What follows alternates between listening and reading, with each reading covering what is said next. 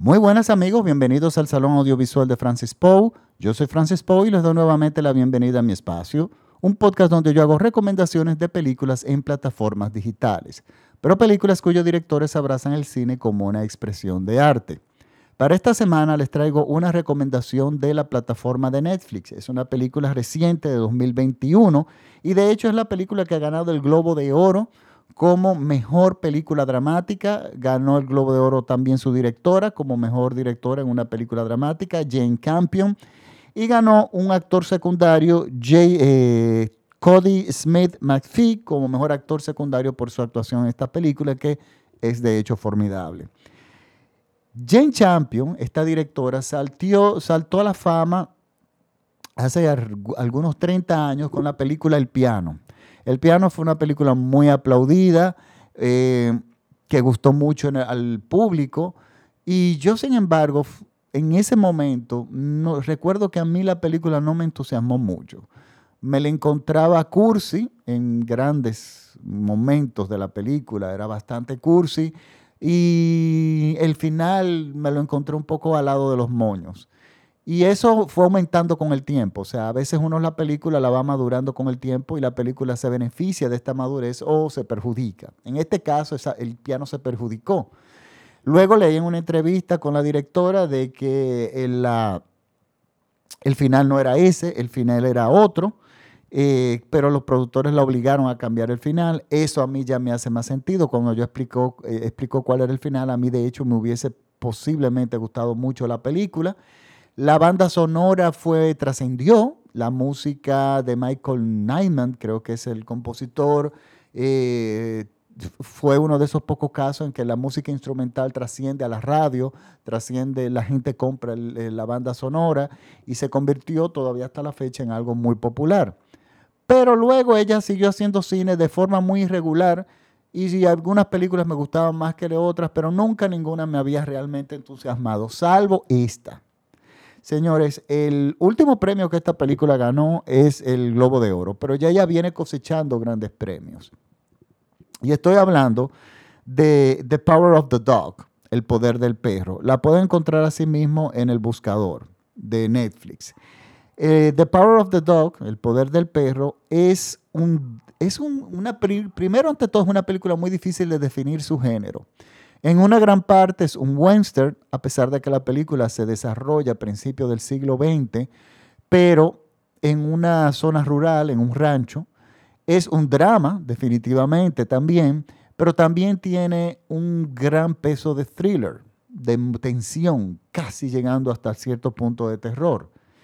Y uno dice, eh, y esto es usualmente esta, esta mezcla, estos híbridos, o salen muy interesantes o salen muy malos. En este caso ha salido fabuloso. ¿De qué se trata esta película? Y es donde se caracteriza, eh, donde empieza todo el, interés desde el principio de la película. Tenemos a dos hermanos que son muy diferentes, que son dueños de ranchos, dueños de tierras, son personas de, la tierra, pero que tienen poder económico que le proporciona su trabajo y la, cantidad de tierras que ellos tienen, tienen ganado, tienen todo ese tipo de cosas. Y estamos a principios de los años 20, pero se vive muy como al final del siglo XIX. Digamos, eh, es, una zona eh, remota, no estamos en el centro de la ciudad, por lo tanto, por la distancia, por la época, lo que sería el modernismo y la mentalidad del ya cambiante de los años 20, eso no llega a ese lugar. Y tenemos estos dos hermanos que están solos, que son ya adultos, que son los que llevan la rienda de, de todo este patrimonio que fue heredado de la familia y resulta que ellos tienen una relación bastante particular y bastante tóxica, por lo menos de parte de uno de los hermanos. Existe un cordón umbilical muy fuerte entre ellos dos. Se llevan apenas años, pocos años, o sea, son tienen prácticamente la misma edad. Sin embargo, uno de ellos es una persona muy eh, austera, o sea, una persona sólida de carácter, una persona que sabe lo que quiere. El otra persona es el hombre de, la, de rancho, o sea, el que siempre está lleno de tierra, el que siempre está con los ganados, el que siempre está con los, peones, eh, el que siempre se involucra en el trabajo feo, sucio del rancho. El otro es, impecable en su limpieza, es el que ah, se encarga, digamos, de lo administrativo. Sin embargo, el, existe ese cordón umbilical que les mencioné, existe desde la dirección, desde el hermano que trabaja en el campo, con el ganado, con los peones, hacia el hermano que trabaja ya en, dentro de las paredes del rancho, o sea, el que se encarga de lo administrativo. Y este hermano no se encarga, no ha hecho nada por romper ese cordón, o por lo menos no tiene mucha conciencia. Y yo me refiero a ese cordón umbilical, que existe una dependencia psicológica tóxica del uno hacia el otro. No es, es de el, la dependencia no va hacia ambos caminos, es desde el hermano que está en el campo hacia el hermano que está dentro de la casa, dentro del rancho. Y es tanta la dependencia que esta persona necesita dormir con su hermano. O sea, es una dependencia emocional muy fuerte que tiene, que no la reconoce, pero eso está ahí. Resulta que este hermano, que ya tiene edad de formar familia, decide, el que, el que es administrador, el que no depende realmente del otro psicológicamente, decide casarse. Y se casa con una mujer que es una viuda, que de una mujer de su época que tiene un hijo de ese matrimonio anterior, del cual ella enviudó. Este hijo ya es un adolescente y él se enamora de ella y se decide casar con ella, una mujer que ya trabajaba en una especie de cantina. Y bueno, la convierte en su esposa. Eh, para ella fue un, un, gran alivio porque estamos hablando de una mujer en su época, viuda, con un hijo, eh, cuando el fin de las mujeres en ese momento y sobre todo en las zonas rurales, era casarse y tener un marido. Entonces ella estaba afuera de lo que era la norma porque había enviudado. Bueno, pero finalmente este hombre decide casarse con ella, tiene, la quiere con, realmente tiene un gran afecto con ella, pero cuando la lleva a la casa, Resulta que se encuentra con este problema y es el cordón umbilical emocional que tiene ese hermano que por supuesto no la va a aceptar. Entonces, estamos hablando de una situación psicológica muy difícil, pero no solamente se extiende a ella. Este hermano que no la acepta y empieza a brutalizarla, podríamos utilizar esa palabra, no físicamente, pero psicológicamente empieza a torturarla, se extiende a su hijo, que es un muchacho de 15 años, que empieza a manifestar que no es el típico hombre de rancho, que no es el típico hombre de la época, es algo amanerado, es eh, débil, una persona físicamente débil, y empiezan a, eh, y es un hombre, un joven sensible a las artes. Entonces es el escenario perfecto, el rancho es el escenario perfecto para que este joven sea abusado.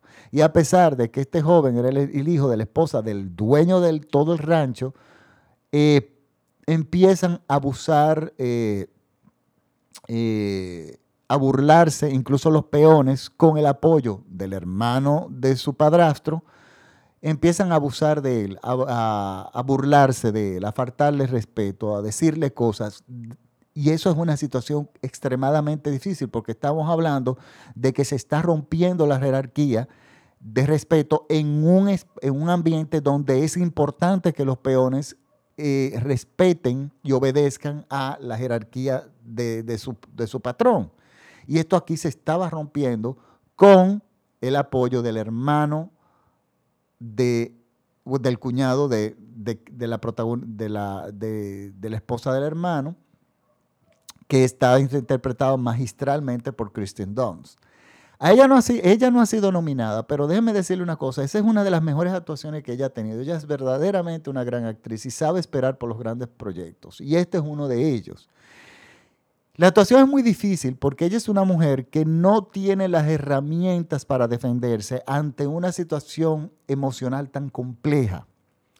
Ella simplemente empieza a ver que el hermano de su esposo no la quiere, Y es una situación muy difícil porque, bueno, es el hermano de su esposo, es la única persona que tiene su esposo aparte de ella. Y entonces ella simplemente no tiene las herramientas de cómo lidiar emocionalmente con eso, cómo ella local, poder eh, tener una posición sólida dentro de esa familia, o sea, lograr que se respete.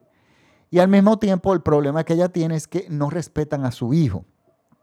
Y su esposo es una persona que vive trabajando mucho y no se da cuenta o decide mirar para otro lado ante esta situación.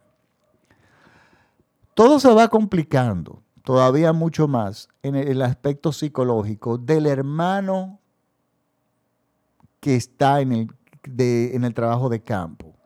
Esta persona que a pesar que nos sorprende, porque es una persona que de hecho pasó por la universidad, es una persona muy educada, optó por adoptar el personaje de un hombre bruto, de un hombre tosco, de un hombre sucio de campo que se eh, relaciona eh, eh, solamente con los obreros. Pero ¿qué pasa? Este joven, el hijo del personaje de Christian Dunst, el hijo, el adolescente de 16 años, es un joven que ya es de la de los años 20, ya estaba estudiando en la universidad, ya tenía, ya estaba empapado de lo que era la libertad de los años 20 y no le tiene miedo a ciertas cosas que eran tabú, entre ellas su sexualidad. Pero cuando este joven, de, que, en, que en un momento fue un alivio para la madre, porque estaba estudiando fuera y vuelve, resulta que él empieza a ver hacer una conexión con ese tío, con, ese, el, con el hermano de su, su padrastro, o sea, con, eh, con el personaje de, de Comeback, de Benedict. Eh, y este personaje empieza a desnudar poco a poco la verdadera naturaleza del cordón umbilical de su hermano, del hermano de su padrastro. Suena algo complejo, por eso la película tiene un paso lento. Pero esta película tiene muchas metáforas visuales que son bellísimas. En varias ocasiones, el personaje de Benedict Cumberbatch, que es, su personaje se llama Phil Burkbank, este personaje eh, está con los peones, ¿verdad? Está en, lo que él hacía, o sea, con sus caballos, con sus vacas y él mira hacia, la hacia unas montañas, una fotografía bellísima, y él dice, ustedes no están viendo lo que yo estoy viendo, yo estoy viendo unos perros. Eh, no, no, sé si lo llega a, decir, pero tú ves lo que está pasando. Y él se queda constantemente viendo en esa montaña y nadie ve lo que él dice ver. O sea, él dice ver unos perros eh, y, y nadie dice, y nadie los ve entre las sombras de las montañas. Y nadie, nadie, absolutamente nadie los ve. Un día, cuando llega el joven de 16 años, que están juntos y otra vez eh, eh, él señala las montañas, el joven le dice, yo veo unos perros. Eso inmediatamente nos deja ver a nosotros como espectadores que empieza a entre algo, entre ellos va a haber algo, va a haber un tipo de relación que nadie ve, porque uno ya desnudó al otro por otras condiciones que más adelante se explica en la película. Miren, estamos frente a una película eh, profunda, magníficamente actuada. La fotografía debe ser premiada. Es una fotografía, es de una directora. Ella se llama, la directora de fotografía es eh, Johnny Greenwood. No, perdón, Johnny Greenwood es el compositor, la compositora. Ari Wegner se llama el eh, la directora de fotografía, pero déjame decirle una cosa, eh, el compositor de la música es un joven que se llama Johnny Greenwood y la musicalización de la película es simplemente fantástica. Hacía tiempo que yo no veía una música tan bien utilizada en una película y que ayudara tanto a las actuaciones y al desarrollo en sí de la trama. Evidentemente el, el compositor se dedicó a estudiar el guion, a hablar con la directora para crear en la música otro personaje. Miren, es lo mejor que yo he visto realmente este año es una, es, como les digo, es un drama psicológico, se tienen que sentar a verlo, porque la película no se te entregan las cosas con palabras, hay que pensar, hay que observar.